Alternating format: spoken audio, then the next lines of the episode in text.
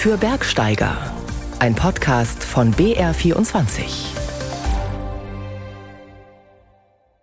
Der Übergang von Winter auf Frühling ist in den Bergen noch deutlich spürbar. Und für alle, die in die Berge wollen, heißt es besonders gut planen. Status quo haben wir noch sehr, sehr viel Schnee. Da auch die große Bitte, ordentliche Tourenverbreitung machen für die nächsten Tage. Es ist einfach noch zu viel Schnee. Sagt Thomas Gisell vom Deutschen Alpenverein. Wir bleiben im Schnee. In der Surselva im schweizerischen Graubünden sind wir auf Skiern unterwegs und wir erinnern an Wilhelm Paulke, den ersten deutschen Lawinenforscher der Alpen. Auch auf der Brünnsteinhütte in den bayerischen Voralpen ist noch alles weiß. Dort schauen wir bei den Wirtsleuten vorbei, die sich auf die Wandersaison vorbereiten. Und passend zum heutigen Ostersonntag geht's nach Israel und zwar zum Berg der Seligpreisungen. Also mir wird jetzt hier nochmal so deutlich dieses, was es heißt, raufgehen nach Jerusalem, runtergehen nach Jericho oder runtergehen an den See. Also diese Dimensionen, die werden so deutlicher, realistischer irgendwie. Damit herzlich willkommen zu BR24 für Bergsteiger. Am Mikrofon ist Elisabeth Tyroller. Die Surselva im schweizerischen Graubünden ist ein Skitourengebiet, wie man es sich kaum besser vorstellen kann. Das Spektrum der Routen reicht von leichten, lawinensicheren Touren auf aussichtsreiche Waldrücken bis hin zu anspruchsvollen Gletschertouren. Mein Kollege Volkert Lenz war auf der oberen Surselva auf Tour. Dort entspringt der Vorderrhein, ein Zufluss des Rheins. Wo genau der gewaltige Fluss aber entspringt, das ist, wenn noch Schnee liegt, schwierig herauszufinden. Trotzdem hat sich Volkert Lenz bei einer Frühjahrsskitour auf dem Piz Cavradi auf die Suche gemacht und dafür einen Kenner aus der Region mitgenommen.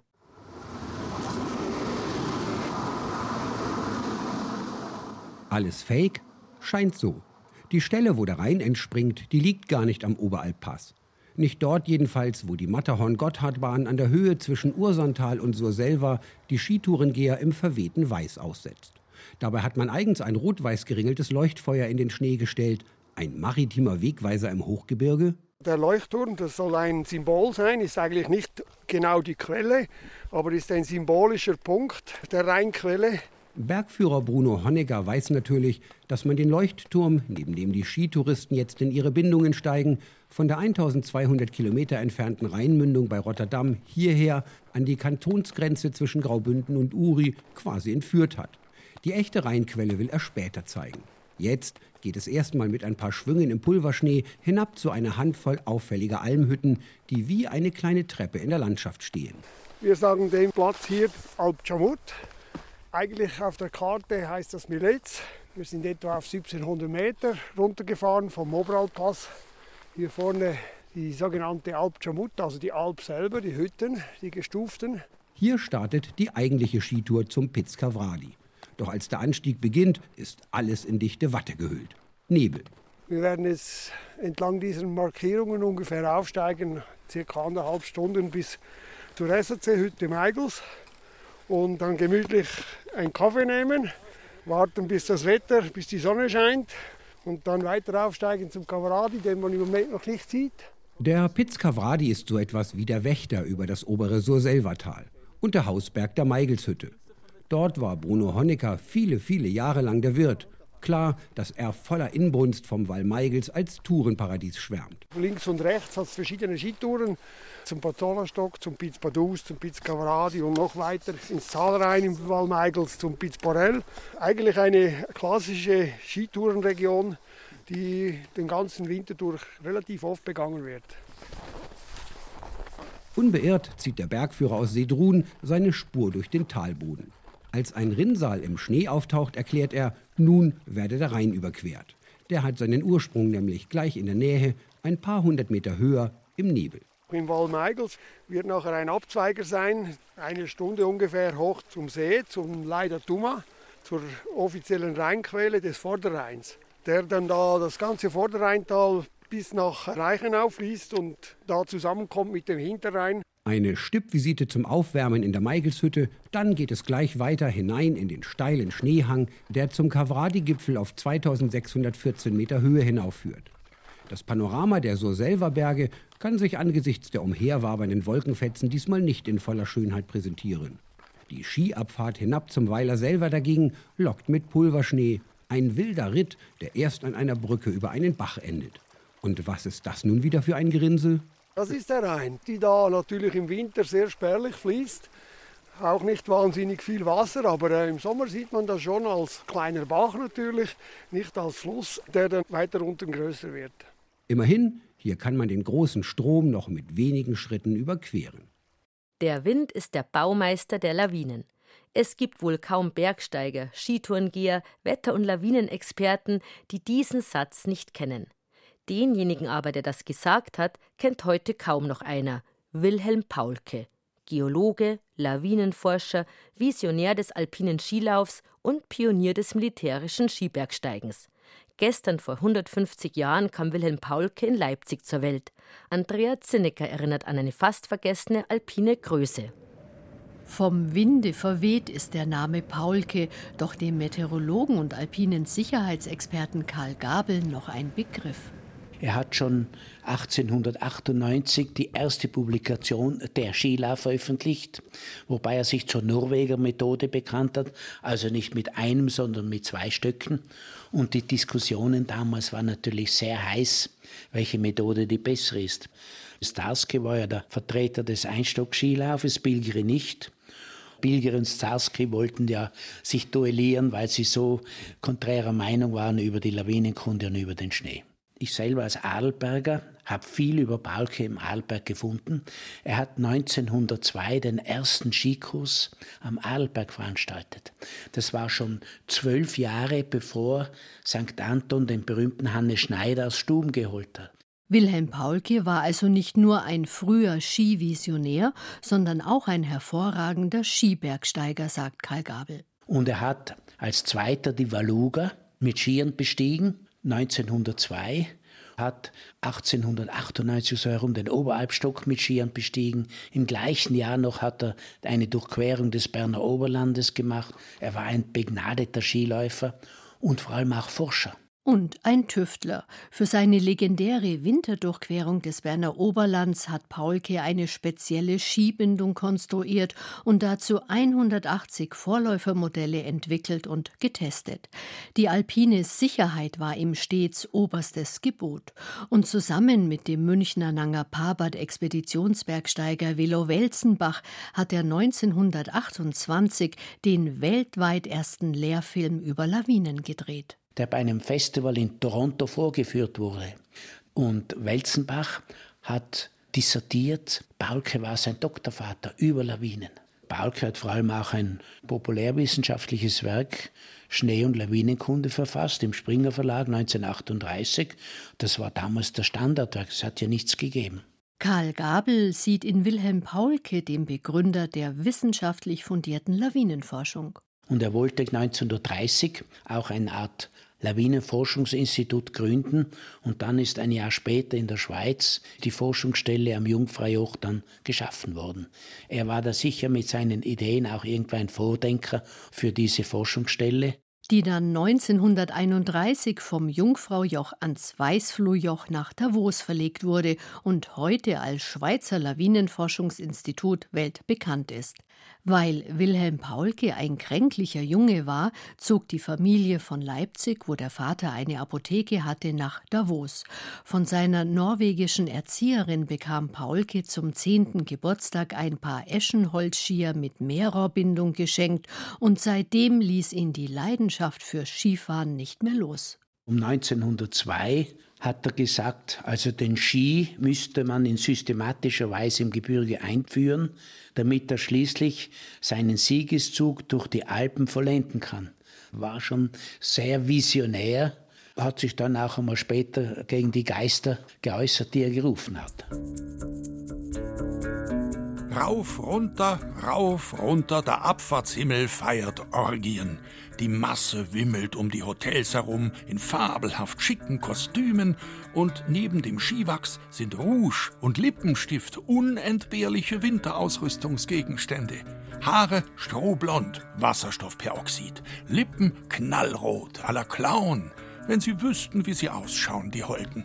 Aber die Männer sind ja so dumm. So hat sich Wilhelm Paulke Ende der 1930er Jahre über den Skizirkus am Arlberg geäußert. Da galt er längst als internationale Skikapazität, auch wenn ihm die Rivalität zum Skipädagogen Matthias Starsky ein wenig den Ruf ruiniert hat, wie auch die Tatsache, dass er der nationalsozialistischen Rassenlehre nahestand. Schon bald nach 1900 hatte sich Paulke für die Ausbildung von Militärskiläufern eingesetzt und als Hauptmann im Ersten Weltkrieg Schneeschuhjägerbataillone geführt. Er war ja der Gründungsvater sozusagen des österreichischen und deutschen Skiverbandes. Beide wurden zugleich im Augustinerbräu 1905 in München gegründet und er hat das forciert und hat sogar dann in den Satzungen gesagt, es muss auch das Militär skibergsteigerisch ausgebildet werden. Dann ist er mal als Major in die Türkei und hat dort das türkische Heer beim Skilaufen unterrichtet. Er gilt sozusagen als der Vater des Skilaufs in der Türkei. Weiß auch kein Mensch. Auch dass Paulke eine künstlerische Ader hatte und in seiner Zeit ein durchaus erfolgreicher Alpenmaler war, ist in Vergessenheit geraten, nicht aber sein Engagement für alpine Sicherheit. Der Bahnbrecher war Emil Zygmundi, ein Wiener Mediziner, hat gerade als 24-Jähriger das erste Buch über alpine Gefahren verfasst. Und zwar war das 1884. Im Lehrbuch über die Gefahren der Alpen prägt Paulke auch erstmals die Begriffe objektive und subjektive Gefahr. Auch der Begriff des Engadiner Fensters stammt von Wilhelm Paulke, der Professor für Geologie und Mineralogie an der Hochschule in Karlsruhe war und schon während seiner Studienzeit an der Uni Freiburg den Schwarzwald für sich entdeckt hatte. Hat auch die erste Skidurchquerung des Schwarzwaldes gemacht. Und dann hat auch eine Zeitung dann geschrieben, wie man das nur tun kann. An einem Sonntag geht ein aufrechter Katholik oder ein Protestant in die Kirche und nicht über die Berge drüber mit Ski. Was auch keiner weiß, er hat die erste Solobesteigung des Matterhorns über den Hörnlegrad durchgeführt und er hat auch den Smutgrad als erster Solo begangen.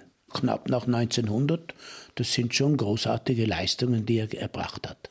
Und so wundert es nicht, dass einige Berge nach Paulke benannt sind. Ja, es gibt einen Paulke-Turm in der Sibretta neben dem Fluchthorn. Dann gibt es äh, Paulke-Türme auch in Battert. Er hat ja den Battert erschlossen, ist da klettern gegangen und hat dann auch in der Sivretta Verstanklerhorn erst begangen. Also er hat sehr viele Erstbegehungen auch gemacht. Leider ist es nie ausgegangen, dass er in die Himalaya fährt. Auch in der Antarktis war Paul nie. Dennoch wurde dort ein Berg nach ihm benannt. Warum, das weiß nur der Wind. Gestorben ist er übrigens nicht in einer Lawine, sondern durch einen Sturz in seiner Bibliothek 1949. Noch zeigen sich die bayerischen Voralpen in höheren Lagen tief verschneit. Die Wandersaison beginnt etwa in einem Monat, also Anfang Mitte Mai. Bis dahin haben vor allem die Hüttenwirte viel zu tun, denn während der Saison, wenn die Gäste da sind, bleibt für größere Arbeiten wenig Zeit. Wie die Vorbereitungen aussehen und was Pächter und Alpenverein heuer erwartet, das hat mein Kollege Alexander Brutscher interessiert. Er hat die Wirtsleute auf dem Brünnsteinhaus in den bayerischen Voralpen besucht. Da hatte es morgens noch zapfige minus 5 Grad. Die Wirtsleute Yvonne und Sepp füttern ihre Heizung mit Holzpellets beziehen im Gastraum die Sitzkissen. Vor kurzem haben sie den Bierkeller geweißelt. Der muss bereit sein, wenn bald der Bierlaster kommt. Vorausgesetzt, er schafft den Weg auf die Hütte. Noch liegt dafür am Brünnsteinhaus auf 1342 Metern nämlich zu viel Schnee. Jetzt muss sich Sepp eh erst mal um den Filter der UV-Anlage kümmern. Die Anlage verhindert Keime im Trinkwasser. Was machst du jetzt da, Sepp? Ich mache jetzt den Edelstahlfilter sauber. Normalerweise haben Papierfilter drin. Aber wir haben Edelstahlfilter umweltbewusst, die kann man immer wieder hernehmen, die kann man auswaschen. Die anderen hat man wegschmeißen müssen, haben wir schon wenig Geld gekostet. Den waschen wir jetzt bloß noch aus und dann kann man wieder hernehmen. Yvonne und Sepp bewirten die Hütte oberhalb von Oberaudorf seit 2017. Trotz der gestiegenen Kosten für Energie, Personal und Lebensmittel freut sich Yvonne auf die neue Saison. Wir sind auch froh, wir haben auch Personal für den Sommer. Wir haben zwei, zwei Mädels, die uns unterstützen werden für den ganzen Sommer und halt noch die Aushilfen am Wochenende. Und von dem her sind wir da schon sehr optimistisch, dass es wieder gut gehen wird. Im Gegensatz zur Gastronomie im Tal sei Personalmangel hier oben kein großes Thema. Es gebe genug Leute, die den Alltag mal hinter sich lassen wollen, sagt Yvonne. Es ist einfach was anderes. Du kannst halt dann auf die Nacht, wenn du Feierabend hast, gehst halt noch mal schneller Runde, schaust auf den Gipfel, gehst zu die Almen rüber, hockst dich einfach raus, genießt den Blick und das ist halt was anderes, als wenn du im Tal jetzt einfach dann heimgehst und deinen normalen Alltag wieder hast. Das sieht Thomas Gesell ähnlich. Er ist Ressortleiter für Hütten und Wege bei der DAV-Sektion München. Personal für die Gastronomie zu finden sei grundsätzlich zwar nicht leichter geworden, aber am Berg sei man ein bisschen im Vorteil. Viele wollen einfach mal was anderes machen, glaubt er. Die offenen Stellen könne man in der Regel kurzfristig besetzen, die Nachfrage sei gut. Weil am Berg noch zu viel Schnee liegt, sei man in der DRV-Sektion München derzeit vor allem mit Planungen für Baumaßnahmen beschäftigt. Aufträge werden vergeben für Hüttensanierungen und das Wegenetz. Das muss jetzt passieren, damit man rechtzeitig loslegen kann, sagt Gesell. Ja, es pressiert langsam. Man merkt also, dass die Saison wirklich wieder in Meilenstiefeln näher kommt. Es sind jetzt noch vier, sechs Wochen, bis die Saison startet. Und man merkt jetzt schon, die Taktung wird höher. Also wir haben momentan sehr viele Gespräche mit Firmen, um eben unsere Maßnahmen alle aufs Gleis zu setzen. Weil vorzugsweise müssen wir natürlich Baumaßnahmen am Anfang der Saison machen und nicht in der Hauptzeit. Macht keinen Sinn. Im August will uns kein Pächter sehen auf der Hütte und der Gast auch nicht. Und insofern müssen wir schauen, dass wenn wir Reparaturen haben, wenn wir Umbaumaßnahmen haben, dass wir die jetzt gleich im Saisonanfang starten. Eine der größten Herausforderungen heuer laut DRV-Sektion München die Trinkwasserversorgung, gerade in den höheren Lagen. Grund: wenig Niederschläge, wenige Schneefelder, sagt Gesell. Schauen wir mal, was den Sommer über Niederschlägen kommt. Aber ich sage mal, dieses klassische Winterdepot, diese großen Schneefelder, die fehlen uns dieses Jahr definitiv. Und das wird aus der Erfahrung der letzten 20 Jahre für viele Hütten dieses Jahr ein ganz, ganz großes Problem werden. Er glaubt, dass die Hüttenpächter wegen der gestiegenen Kosten die Preise in der kommenden Saison anheben werden. Da kommen die gar nicht drum rum, sagt er. Vielleicht auch auf dem Brünnsteinhaus. Dort genießen die Wirtsleute nun erstmal die Zeit in einer fast leeren Hütte. Ja, es ist eine ganz besondere Stimmung. Ist das. Ich sage jetzt mal von der Natur her schon mit den Vögeln oder mit unseren Storbeck, was wir haben und die Gamps haben vor ein Haus und die Rehe haben vor ein Haus. Sobald dann natürlich, wenn wieder eine Truppe da ist, sind die Viecher alle weg. Und das ist einfach eine starke Zeit. Das ist eine ganz andere, wie soll ich sagen, da, Atmosphäre, Atmosphäre einfach. Ganz so ruhig bleibt's aber nicht, denn die alten Fenster müssen auch noch ausgetauscht werden. Aber nicht nur das, sagt Yvonne. Jetzt geht es dann nochmal so quasi in den Endspurt rein, wo du wirklich genau überlegen musst, wie viel Leute kommen jetzt auch vielleicht auch gerade erst am ersten Wochenende zum Übernachten? Was muss alles hergerichtet sein? Hast von dem nur einkauft? Musst da irgendwas noch vorbereiten? Weil wenn, dann kannst halt jetzt noch mal weg und was vorbereiten, weil ansonsten ist ja dann, wenn Saison ist, ist halt Hütte angesagt und nichts anderes. Es gibt Berge, die eher Hügel sind und trotzdem als Berg in aller Munde. Der Berg der Seligpreisungen in Israel ist so ein Berg. Er ist sogar minus 25 Meter hoch, ein Gipfel unter der Meereshöhe also, und trotzdem als Berg in die Geschichte eingegangen. Denn in der Bibel, im Neuen Testament, spielt er eine wichtige Rolle. Hier hat Jesus die berühmte Bergpredigt gehalten, und Georg Beile nimmt uns mit auf den Gipfel unter der Meereshöhe. Davon, dass wir hier unter der Meereshöhe unterwegs sind, merken wir nichts. Denn auch unter dem Meeresspiegel ist die Aussicht herrlich, wenn man in der Höhe ist. Erstens bin ich überrascht von der Größe des Sees. Zweitens ist es eine wunderschöne Landschaft. Es ist absolut ruhig. Gut, wir sind noch sehr früh dran, aber trotzdem ist es ruhig. Es ist irgendwie ein bisschen mystisch. Und wenn man dann ein paar so Geschichten hört aus der Bibel, kriegt man schon ein bisschen ein Gefühl, dass das alles eine uralte Geschichte hat. Für mich ist besonders, dass der See in dieser Landschaft ist. Ich frage mich immer, wie kann da so ein großer See sein und was hat der See für eine Bedeutung für uns kleine Menschlein? Ja, es ist eine ganz besondere Landschaft für mich. Unten am Ufer des See Genezareth liegt das kleine Örtchen Takbar mit der Brotvermehrungskirche an jenem biblischen Ort, an dem die Urgeschichte des Teilens spielt. Jetzt teilen wir die Erfahrungen der Landschaft und ihrer besonderen biblischen Geschichte. Also mir wird jetzt hier nochmal so deutlich dieses, was es heißt, raufgehen nach Jerusalem, runtergehen nach Jericho oder runtergehen an den See. Also diese Dimensionen, die werden so deutlicher, realistischer irgendwie. Den See Genezareth finde ich unwahrscheinlich, weil wir die Tage davor die Wüste erlebt haben und jetzt plötzlich ein Süßwassersee, der Trinkwasser enthält. Also diese Gegensätze, das finde ich einfach faszinierend. Am Tag zuvor waren wir den alten Weg durchs Wadi Kelt nach Jericho gewandert, von der Hochfläche der judäischen Wüste hinunter in den Jordangraben, der sich als afrikanischer Grabenbruch quer durch den halben Kontinent zieht. Es sind tiefgreifende geologische Formationen, die ihre kraftvolle eruptive Geschichte hier in den Feldern voller Basaltbrocken zeigen. Sanft und grünblau der See, lieblich die grüne, frühlingshafte Landschaft voller Vogelgezwitscher, kantig und dunkel die Lavabrocken. Zuvor das flirrende Ockergelb der Wüste. Wir sind empfindsam geworden für die geologischen Kräfte und die wiederum wirken in die Worte. Die Worte hören an diesem Ort über dem See Genezareth. Das ist gigantisch. Man nimmt die Worte wesentlich mehr wahr als sonst, wenn man sie in der Kirche hört. Man bezieht sie mehr auf sich.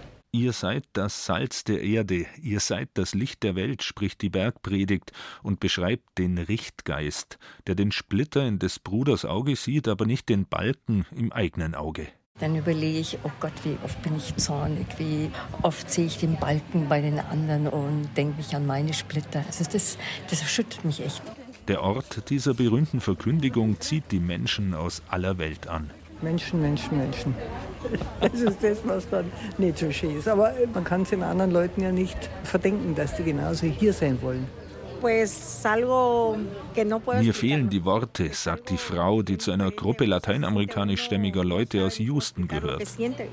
Ich fühle mich vom Glück begünstigt und würde mir wünschen, dass alle hierher kämen, um diese Landschaft Jesu kennenzulernen. Hier ist der Ort der Seligpreisungen. Es ist der Moment, in dem mich Jesus auf dem Weg begleitet, auch in Schwierigkeiten und Besorgnis. Ah, Ein einfacher Wanderweg führt von Takba hinauf über den Berg der Seligpreisungen und hinunter nach Kapernaum, der Ausgrabungsstätte mit einem antiken Hafen. Einst sind sie von hier auf den See Genezareth aufgebrochen. Mehr als doppelt so groß wie der Chiemsee schippern hier die alten Holzschiffen nachgebauten Jesus Boats die Besucher über den See. Holy Water, Holy Lake. Warum es hier so besonders ist, es ist heiliges Wasser und ein heiliger See, sagt der palästinensische Kapitän Darik. Und natürlich wird jetzt, mitten auf dem Wasser, noch eine eindrückliche Szene aus der Bibel lebendig. Dieses auf dem Wasser laufen. Ich hatte in der Nacht vorher schon einen Traum, dass ich hier auf jeden Fall übers Wasser gehen kann. Und? Ja, soll ich es jetzt ausprobieren, gell? Schaden kann das jedenfalls nicht, denn zumindest zum Schwimmen eignet sich dieser tiefste Süßwassersee der Erde bestens. Von der Seeoberfläche auf minus 212 Metern haben wir noch einmal einen schönen Blick auf den Berg der Seligpreisungen und diese grüne und milde Landschaft Galiläas, in die eine der berühmtesten Geschichten der Erde eingeschrieben ist. Ein Beitrag von Georg Bayerle.